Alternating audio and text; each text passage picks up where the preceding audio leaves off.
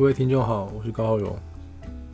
今天录音的时间非常的早，现在还不到早上七点钟，但我已经坐在办公室开始录这个节目。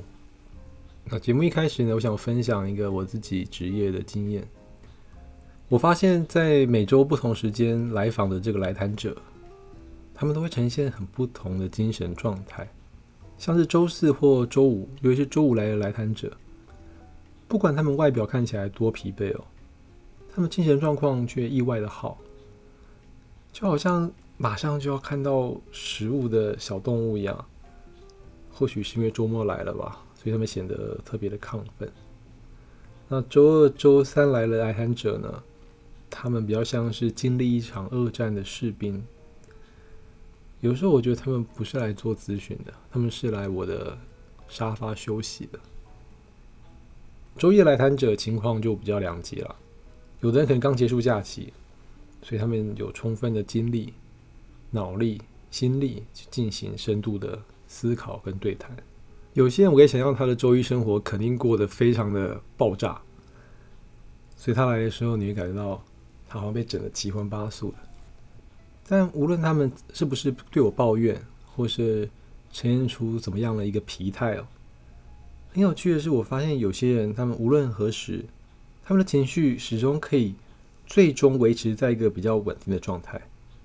尽管有些事情真的是让人身心俱疲哦，但这些身心俱疲的事情不至于让他们失去对工作的热情，乃至于对生活的热情。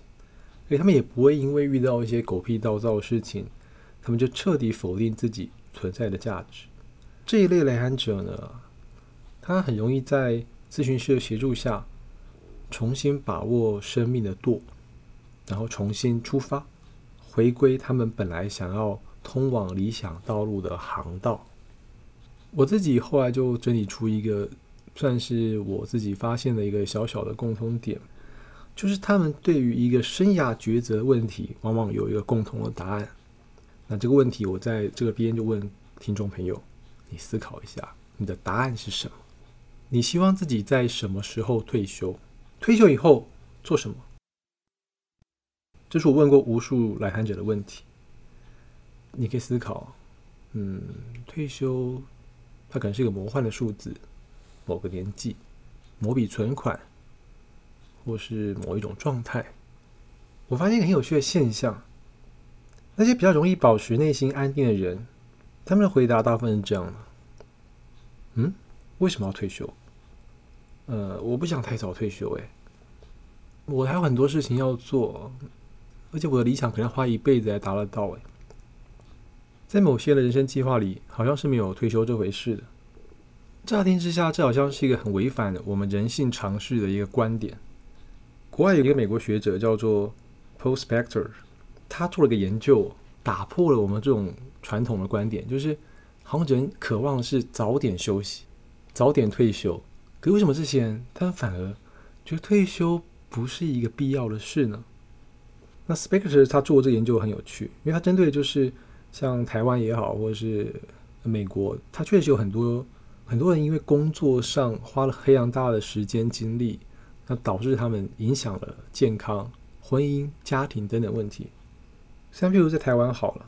那这几年新闻媒体不断的爆出劳工在职场上因为过劳猝死的新闻，那引发了很多台湾人对于工作基本权益的重视，甚至上上过几次街头。所以像“工作狂”三个字，它基本是个贬义词啊，而且和就是资方劳方之间的一些纷争，尤其是资方的一些压榨，好像分不开。可是 Spector 告诉我们，有些人他们对工作是有着高度的自我要求的，他们是所谓的快乐的工作狂。所以这个研究显示呢，有的时候超长工时，就是我们常常看，譬如说像之前有富士康的事件，超长工时对一个人健康的危害好像是呃必然的，但实际上呢，这个健康危害有个很重要的要素，就是它建立在你是不是喜欢这份工作的这个前提上。所以如果你喜欢这份工作，即使工时很长，它也不会对你的身体。必然的造成影响。那有几个例子，就是有些很有名的工作狂，所谓的快乐工作狂，他们对自我要求非常高，工时很长，但他们并没有不长寿，甚至到目前为止还乐于工作。那就有一位演员叫做克里斯多弗里，那他一直演到九十岁还在演，并且二零一四年他已经高龄九十二岁了，还推出新的重金属专辑。有兴趣的朋友可以听听看。那像史蒂夫贾伯斯，这个就不用说了，他的工作狂是非常有名的。知道就是他二零零九年因为癌细胞转移嘛，所以一度命危。可休养之后，一直到他二零一一年逝世前，他还是持续在工作。所以工作对他来说是非常重要的。那是个快乐的泉源，而不是说是他逃避的某一种痛苦的来源。那还有一个很有名的就是霍金。那物理学家霍金，他即使罹患了硬化症，失去了很多生活上的活动能力，可是这并不妨碍霍金他在探索宇宙、探索真理这方面的热情。到现在，他还是在英国剑桥的理论宇宙学中心从事研究工作。所以这跟我们传统中国道家思维好像也是相悖的。因为中国道家强调是少思寡欲，可是我们刚刚提到这些人，他们简直就是一群自虐狂。但他们就是能够在工作中保持热忱，不罹患所谓的星期一症候群。重要的其中的缘由就是他们在他们的生涯抉择上做了一个非常简单但非常重大的选择，就是做自己喜欢做的事。所以通过 Spector 研究，我们就发现，如果你从事自己喜欢的工作，那第一没有退休这回事。那第二就是背后原因，就是因为你能够从工作本身得到永无止境的乐趣。所以回头想，今天你选择一个时间退休，是因为你觉得退休以后可以得到生活上更大的乐趣。可对某些人来说，工作本身就不断能够得到乐趣，所以他为什么要结束工作呢？不可讳言的，这样的一种说法，它必定会面对一种挑战，就是三个字：不现实。做自己喜欢做的事，它貌似是一个不现实的生涯选择，因为我喜欢做的事情，往往在现实中会遭遇许多的挑战，而这些挑战甚至来自于我们无法选择的一些因素，比如家庭背景，譬如天赋才能。那尽管如此，如果我们仔细分析当中的逻辑，我们会发现。勇敢追求梦想，它会比舍弃梦想、生活的庸庸碌碌更加实际。这边就可能要回到我们具体的工作经验、求职经验，所以我们可以跟着回想一下，生涯规划之初，我们常常需要的是一个具体方向，但那个时候我们连方向可能都没有。所以刚开始几份工作，我们可能就是通过自己和工作之间不断的磨合来了解自己。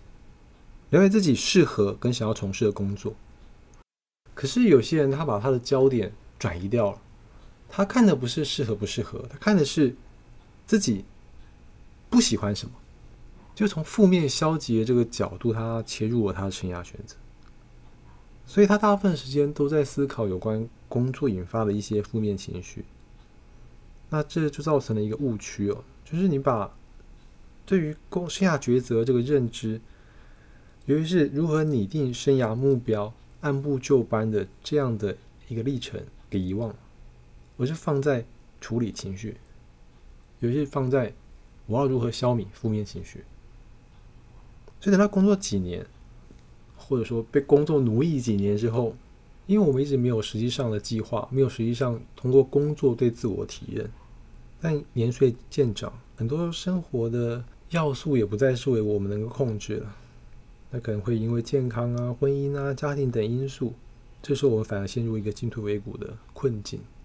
就即使这时候你想重新的去做一些思考，重新的做计划拟定，它的环境也变了。所以今天做喜欢的事跟不喜欢的事，它还有一个另外很重大的因素。就我们可以回想一下，不只是工作，还包括我们的求学生涯。如果今天我们做的是我们喜欢的选择，我们会花很多时间去学习。譬如我认识一个朋友，他非常喜欢登山，他靠自学的方式读了非常多跟登山有关的书，研究地图，研究路线，做规划。他这方面的知识多到之前有山难发生的时候，跟消防队员一起上山去搜山，因为他有这方面的知识。可是对某些朋友，比如他完全不喜欢登山，好了。第一，他不研究这个东西；第二，对来说，去登山简直是要他老命了。你约他十次，他可能一次也不会去。我有个朋友，他不喜欢登山。诶，但他有一次，应该是有一阵子吧，他常去登山。但他是因为他喜欢女孩子，喜欢登山，所以跟着去。所以其实登山对他来说是痛苦了。但因为这份对女孩子的喜欢，他爱屋及乌，他就跟着登山去。可是后来，那女孩子可可能对他没什么兴趣，所以我的朋友也不去了。因为他对这个登山这件事已经没有任何热情，或者从头到尾这个热情都不存在。你可以想象一下，这跟我们做喜欢或不喜欢的工作很像。今天面对挑战，无论你做的工作你喜欢或不喜欢，都会有挑战。可如果是你喜欢的工作，你可能愿意花很多功夫去学习，去突破那些障碍。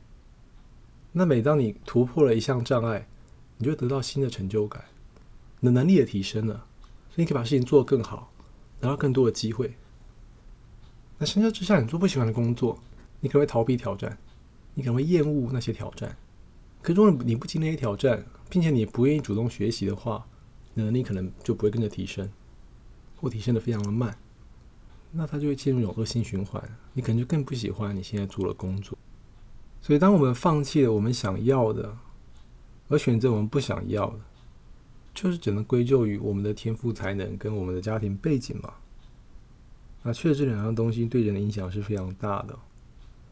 但有一项迷思，我觉得是，嗯，我们必须好好澄清的，就是到底什么是宿命？大陆有个很有名的纪录片导演，我很喜欢他的作品，叫徐桐。他有部纪录片叫《麦收》，那麦收演的就是一个河北农村的少女。他为了给父亲治病，所以到北京从事一些肉体营生的工作，然后赚取给家里的生活费和父亲的医药费。通过这个镜头呢，你会看到少女她常常挂着笑容，诉说生活大小事，和那些客人之间的风风火火，和其他同事之间寻常的聊天。可在镜头的其他部分，我们又看到生活对他多么残酷。在那个狭小、简陋、数不清有多少人躺过的床上，翻过一刻又一刻的年轻岁月。所以，除了笑容，我们还看到少女的眼泪。生活好像残酷的，就和我们一直所认知的一样。就像我们今天谈到这个生涯抉择的问题，我们谈到做喜欢的事或不喜欢的事的问题，我们在这个部分我们挑出来看。刚刚我们一直在反思我们自己的经验，现在我们从别人的经验来看。好比我们看这个世界上很多人，他们没有办法做自己喜欢的选择。那有时候很有趣，就是我们发现哦，有时候当我们看到那些不幸的人，那些没有办法做选择的人，或者他们没有做自己喜欢的选择，他没有跟从自己的心去做选择的人，他们可能遭遇的生活的困境跟我们很像。其实第一个，它唤起我们的同情心。但有时候同情心会激起我们的一些内心的自我防卫，因为太像了。所以当别人的痛苦被我们看见的时候，会激起我们同样的痛苦的感受、痛苦的回忆。渐渐的，我们的心就会习惯一种活动模式，就是麻木。然后这份麻木呢，用心理学家丹尼尔·席格的说法，它就是一种自动化。就我们现在很习惯面对到某些他人的困境的时候，我们有一套完全不用思考。自动应对方法，譬如某些人一看到他就马上反应，这个社会就是这么糟，我很糟，你也很糟，所以没有什么好讨论的。那有些人他的自动化反应，就是他一看到这个情况，他完全不加思索的反应就是，这可能只是一场谎言，就像街上看到那些乞讨的孩子，背后可能有某个集团来操控他们，所以你把钱给他们也没有太大意义。那在职场上有一种自动化的思维也很常见。就是当我们也看到别人做了一个他不喜欢的生涯抉择，当一个人不断在他的岗位上一直在说“我就是在等六十五岁退休，我就在等什么时候退休”，他对他工作毫无热情，用非常消极的方式在工作的时候，我们也有了自动化的思维。这个思维就是好像他这样做很对，每个人都是这么无奈，都没有选择。所以当我面对困境，就直接。连接到我没有选择，所以我就应该怎么怎么怎么做，我就应该怎样消极面对我的生活、我的工作的时候，你就真的失去了所有的选择。所以心理学有个名词叫做习得性无助，或者说习得无助。那这个理论呢，它就在谈今天人或者说动物，它除了通过心理上的麻木来减轻这种痛苦，就好像你可能三十五岁了，你今天看到一个二十二岁的新鲜人在做某些选择，你会发现，如果让你重新活一遍，你肯定不会过得像现在这样。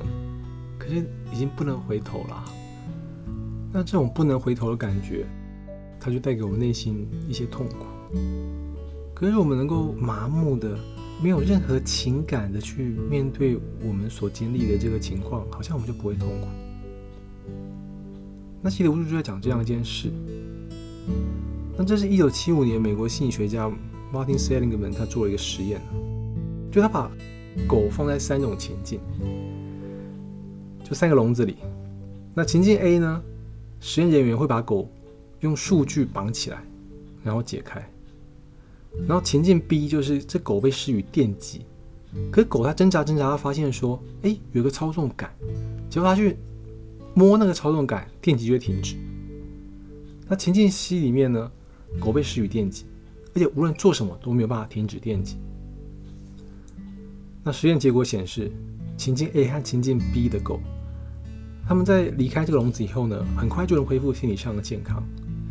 但经历情境 C 的狗，你把它移到其他的笼子，其实那笼子高度很低，就是你根本就不叫笼子，一跨就跨出去。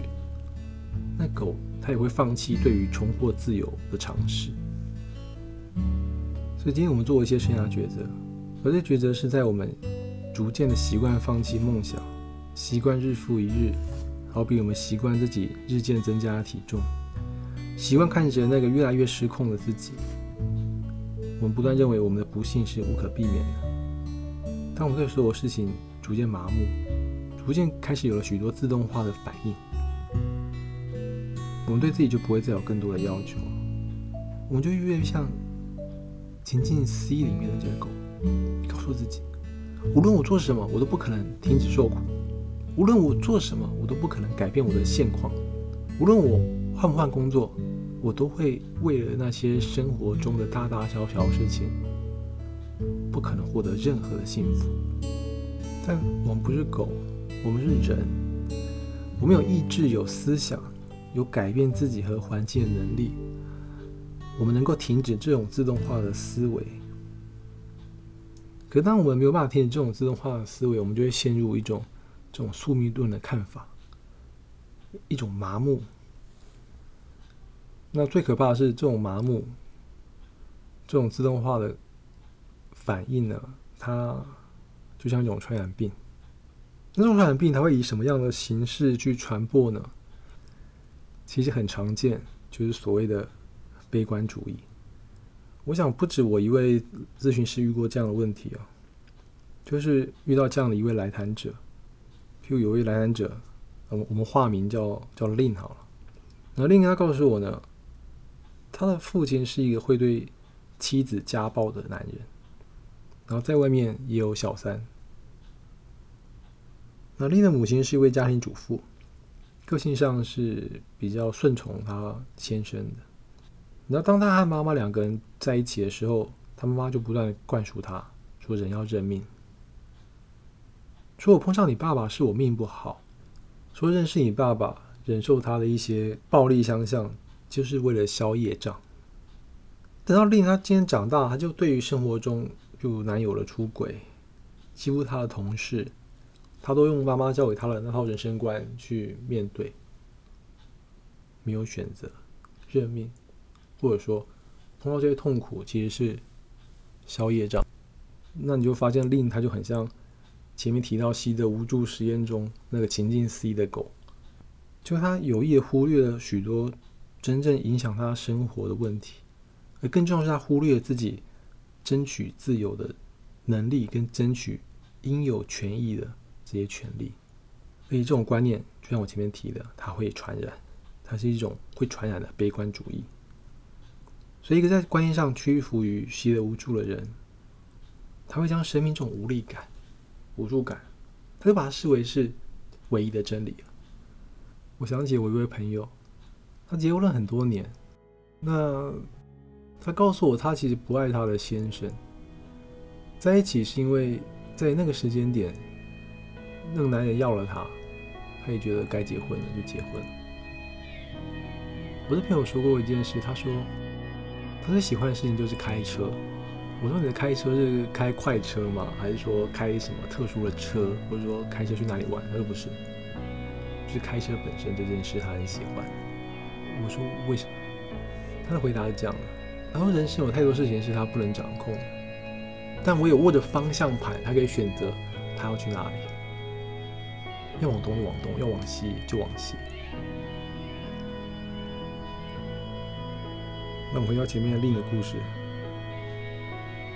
那你说我要怎么样去帮助令去打破他这样的一个观念呢？首先我就跟他讲了我刚刚那位朋友的故事。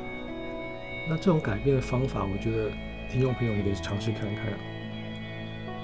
就是如果我们今天想要改变一件事，或是一个生活习惯，或是一个环境，而这个对象它太巨大的时候，我们很难撼动它。就你要像愚公搬一座山。所以，因为撼动起来非常困难，你尝试几次你就放弃，这是无可厚非的。可这会连带慢慢使你怀疑自己，以为自己没有能力做任何改变。重点的任何，因为实际上我们并不是不能做任何改变，我们能做某些改变，并通过做某些改变，慢慢的积累自己更大的改变能量。就像你今天要开一个大公司，你可能要从小公司开始，你要开个小公司。你可能要做一些简单的生意开始，或者说先成为别人的雇员，学习法务、财务、人事这些事情，懂得弄好了，然后再慢慢实现自己的梦想。比如对令的话，我就慢慢领导他，通过一些对小事情的改变，来验证自己确实有把握生活的能力。操控遥控器，这是一个；骑车去想去的咖啡店，这也是一个；到吸烟区忙里偷闲一番，这也是一个。然后通过小小的具体的事件，慢慢的扩大到其他方面。好比过去你一直过的都是点对点的生活，公司、家庭，你可以做点不一样的事。就过去老师说好累哦，所以下班一直想去的咖啡店从来没去过，也许你可以试着去一次。就在你回家路线上转一个弯，多待一个小时，它就会带给你生活上不同的体验。像我发现令很喜欢画画，所以我就鼓励他多画画。后来，每当他觉得无助的时候，他就会拿出随身的 pad，画一点插画。然后，他也加入了相关的社团，慢慢交到一些朋友。但他并没有说辞职去当画家，但至少这些事情改变了他生活的质量。所以，我们回头去看我们一开始谈的：你什么时候要退休？而背后隐藏的是，你为什么要选择你不喜欢做的工作，而不选择一个你喜欢的？但很重要的重点是你知不知道自己喜欢什么？那这个需要从工作中去尝试、去碰撞。但当你觉得自己没有选择的时候，或者当你觉得自己就只能接受那些不喜欢的选择的时候，你可以思考一下：当你觉得自己什么都不行，当你觉得自己什么都做不了的时候，不要试着轻易的通过让感觉麻木这样的方式来消除你的无助感，因为只是消除无助感，它没有办法解决我们问题。解决问题还是需要行动，需要时间，最重要是需要耐心。然后通过小的事情，一点一点的去保持我们改变生活的这个动力、这个信念。这就让我想到，有些学生会跟我说：“呃，老师，为什么大学要开这么多通识课？因为我今天是来学财经的，我就是想上财经方面的课啊。今天规定我。”除了科系里面的课，还要修那些通识，什么二十几学分、三十几学分的，我觉得好浪费时间哦。那这时候我就会希望他们换个角度去想这个问题哦。因为有不少大学生，他们还是今天进入了科系，但他们发现他们可能没有想象中这么喜欢这个科系，或者说他当时选这志愿只是因为分数考到了，他不得已。通识课基本上你有很多机会去接触非常非常多你曾经想象要做的工作。相关的一些知识，所以千万不要浪费选通识课的机会，选一些你想上的通识课去上去听，你才能理解说，哦，这个工作到底是不是你想要的？譬如辅大每年都有很多很奇妙的通识课，像是珠宝鉴定啊之类的。这些课你上过，你才知道哦，原来这个行业的 know how 是什么。那他可能会改变你的想法。就你可能本来读英语系，但你不知道以后要做什么。然后你对法律有兴趣，你可以学法律相关的通识课。问老师他为什么今天要读法律？诶，为什么老师你今天考律师？那这条路怎么走？会遇到什么样的困难？也许你会更喜欢法律，选择英语系毕业以后去读法律。也可能你会换一条路，因为你发现哦，法律跟我想象的不一样。但无论如何，你的这个具体行动，它都会对你的生命造成一个真实的影响，就是更了解你自己，更知道自己要什么，而不是一味的去看我不要什么，我不喜欢什么，进而你到最后没有办法去为生活做任何的尝试跟改变。那说到这里，嗯。我想有一个很有名的寓言故事嘛，就是有一个生意人，他去海边度假，然后遇到一个老渔夫，然后看老渔夫工作很辛苦，那生意人就跟他讲说：“哎，你应该跟我一样做好各种财务规划，这样等到你钱赚了很多，然后有充分的时间的时候，你就会跟我一样在海滩度过个悠闲的假期。”那老渔夫淡淡的跟他讲说：“悠闲假期是什么？”那可能就在海边晒日光浴啊之类的。那老渔夫就说：“啊，你现在过的生活，我觉得跟我现在过的生活没什么不一样。”我们可以想一想，如果老渔夫他完全不喜欢捕鱼的工作，每天恨不得早点离开渔船，离开大海，他可能不会这么回复生意人，搞不好还会希望生意人介绍一个不用出海一个工作。所以你说人活着是为了什么呢？若人活着只是为了生存，而不是生活；工作只是为了满足肉体上的需求，而不去看精神上的满足。如果一个人的生活状态永远是点对点的，上班等下班，周一等周末，工作等退休，高估自己一切梦想都必须待到退休后才有办法实现，那我可能就要回头去看我们前面提到的快乐工作狂 Spector 的这个研究，它所呈现的启示。也许你真的不用忍耐三十年做你不想做的事情，然后在老的时候去换得一些休息的时间，一些想象中快乐的时间。但不要忘了，那个时候我们可能很多想做的事情也没有足够的体力去完成了，并且快乐的工作狂对他来说，工作中的辛苦那不是痛苦，反而是一种乐趣。听众朋友。难道你不想从工作中得到乐趣，然后把乐趣化为学习的动力，提升你的能力，进而提升你的待遇，提升你的生活吗？所以你说，到底选择自己喜欢的工作，跟选择自己不喜欢的工作，到底哪一个才真正的符合实际呢？当我们在谈所谓的符合实际，一般人谈的到底是符合这个现实情况，还是？其实这是一种麻木，一种习惯性的麻木所造成的一种想法呢。它很多时候给了我们很多理由，这些理由保护了我们自己不要受伤害，可同时也限制了我们自己去追求那些我们真正想做的事。你想成为什么样的人呢？希望跟什么样的人一起工作呢？做个选择吧。但至少这个选择，它不会只是简单的口号，它确实需要你的一些付出。但你会从中找到一个比什么时候退休更重要的人生方向。